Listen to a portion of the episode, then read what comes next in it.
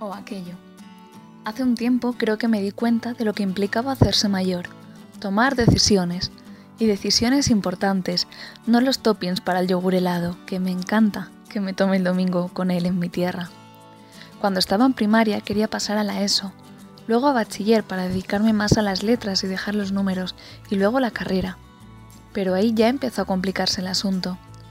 Mientras estaba en mi área de confort, estipulada por la ley en la que tenía unos plazos controlados, iba bien la cosa.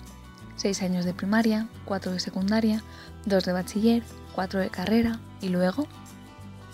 El hecho de no tener la red de seguridad, de saber dónde iba a estar el próximo año, me generaba cierta ansiedad y de hecho, en numerosas ocasiones hablaba en el último año de carrera que me acercaba a un precipicio en el que no sabía lo que iba a pasar, pero tenía un as en la manga.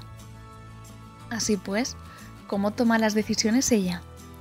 Yo no soy tan metódica como él y por eso no sabría establecer un orden por puntos como el suyo.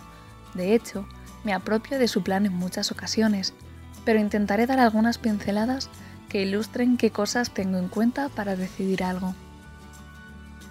El as en la manga. Como decía, cuando acabé la carrera, tuve que tomar la decisión de irme a otro país, buscar trabajo o seguir con mi formación. Como todos los de mi promoción, podría decir.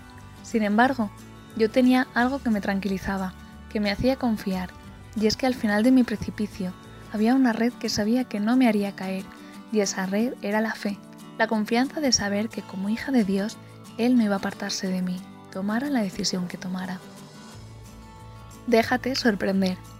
Sin embargo, para ese año Él me tenía preparado algo que yo nunca hubiera imaginado, algo que no entraba para nada en mis planes, pero que hubiera hecho que tomara la decisión que tomara volviera a casa. Podría haberme enfadado, revelado, pero sabía que si en ese tiempo él me pedía estar en casa iba a ser para bien. Así pues, prepárate para las sorpresas de Dios, aunque al principio no las entiendas y no te gusten. En mi caso fue la enfermedad de mi abuela. De ahí él saca cosas buenas, conocer a él. Pero hay que saber esperar y ser conscientes de que nuestro campo de visión es muy limitado comparado con el suyo. Invierte más tiempo en rezar que en pensar. Actualmente también tengo que decidir cosas importantes que probablemente definan mis próximos años sobre la faz de la Tierra. Y el otro día, que estuve un poco desconectada, él me preguntó qué hacía, y yo le dije que pensara, a lo que me respondió que en vez de pensar tanto, que rezara más, a ver qué decía Dios ante esta situación. La verdad es que no ha caído un rayo fulminante a mi lado que me revele qué hacer, y de hecho aún no lo tengo decidido. Sin embargo, Abrir el oído y el corazón a la palabra, que está viva, me está ayudando mucho en este tiempo. No preocuparse, no se acaba el mundo.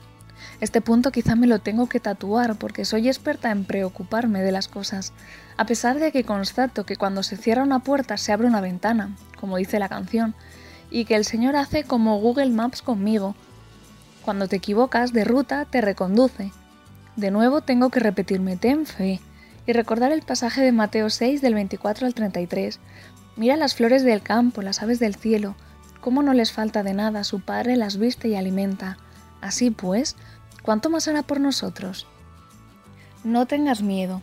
Hay decisiones que asustan porque quizá implican un gran cambio, salir de tu comodidad, irte a varios kilómetros de casa. Pero ¿qué sería de la vida sin esa emoción? Hay cosas que he hecho en esta vida que ahora las pienso y no me creo que haya sido capaz de hacerlas por miedo, vergüenza, por el que dirán, pero sé que si no las hubiera hecho me habría arrepentido toda la vida. Así que, como pone en mi libreta que me acompaña en los viajes, que me quiten lo bailao.